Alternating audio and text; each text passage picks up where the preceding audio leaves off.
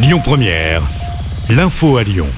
Bonsoir à tous. Une situation toujours très défavorable en Gironde. 4200 hectares de forêt ont brûlé depuis mardi dans le bassin d'Arcachon et au sud de Bordeaux et 4000 habitants ont dû être évacués cet après-midi d'un village. Les pompiers se préparent à une bataille qui pourrait encore durer plusieurs jours alors que les fortes chaleurs vont encore s'intensifier. 11 départements sont désormais en alerte orange. Les Pyrénées-Orientales, le le Vaucluse et les Alpes de Haute-Provence rejoignent la liste ce soir établie par Météo France. Les entreprises, les administrations publiques, mais aussi les particuliers vont devoir faire des économies d'énergie dans les mois à venir. C'est le message qu'a voulu faire passer Emmanuel Macron aujourd'hui à l'occasion de son interview pour le 14 juillet. La guerre en Ukraine va durer, prévient le président. Il faut selon lui se préparer à une coupure totale du gaz russe dans les prochains mois. Un plan de sobriété énergétique avec des objectifs fixés sera mis en place dès cet été. Euh, des aides anti-inflation bientôt resserrées. Euh, c'est l'une des autres annonces aussi à retenir. Emmanuel Macron estime que ce n'est pas possible que l'État prenne les conséquences pour tout le monde.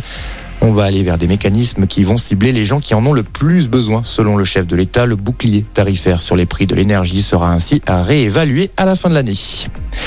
Emmanuel Macron, qui persiste et signe dans le dossier des Uber Files, s'interrogeait sur ses liens privilégiés avec la société américaine alors qu'il était ministre de l'économie. Le président assume et assure qu'il referait pareil. Il se défend d'avoir agi sous influence et souligne que l'entreprise a permis à des milliers de jeunes venant de quartiers difficiles de trouver un emploi. Une interview qui fait réagir dans l'opposition alors qu'Emmanuel Macron a de nouveau confirmé vouloir mettre en place la réforme des retraites à l'été 2023. C'est ce que nous allons voir, lui rétorque Mathilde Panot, la chef des députés insoumis. Le patron des députés LR lui appelle le président à entendre la voix des Français. Et puis un mot du Tour de France. Pour finir, le peloton part à l'assaut de l'Alpe d'Huez. Les coureurs se sont élancés de Briançon pour la douzième étape et c'est le Danois Jonas Vingegaard qui porte le maillot jaune. Très bonne fin de journée à tous. Écoutez votre radio Lyon Première en direct sur l'application Lyon Première, lyonpremière.fr et bien sûr à Lyon sur 90.2 FM et en DAB+.